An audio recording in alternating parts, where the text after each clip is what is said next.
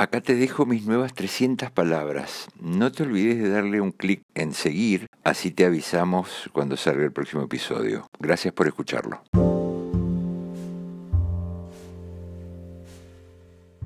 Un gran publicista de los 90 decía que para ser un buen creativo publicitario había que haber hecho de todo en la vida, pero mal. Yo recalificaba. Porque no ser el mejor te da un gran poder de observación. Los que hacen las cosas bien quedan atrapados en esos ciclos. Nunca se ven desde afuera porque los encierra el éxito en una sola habilidad. Me gusta mucho más hablar de ciclos que de etapas.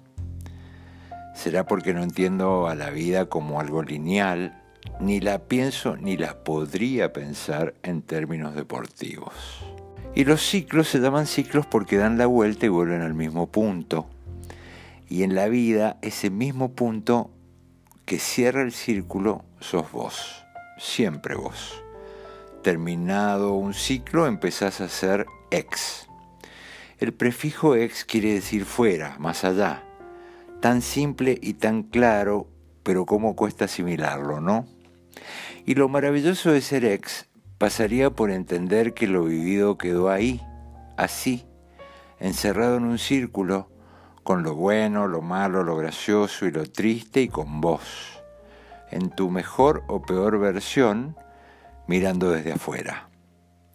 Ahora sos ex, ex alumne, ex espose, ex maride, ex cornude. Pero ya no sos ese, sos ex, sos vos, pero interactuando desde otro lugar.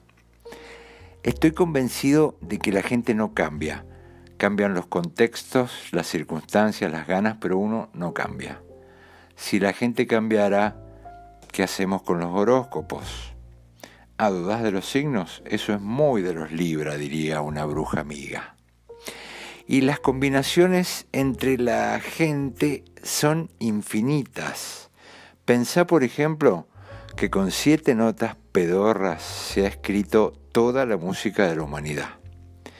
Solamente siete notas, pero combinadas de distintas formas, a distinto ritmo, en distinto orden, tristes o alegres.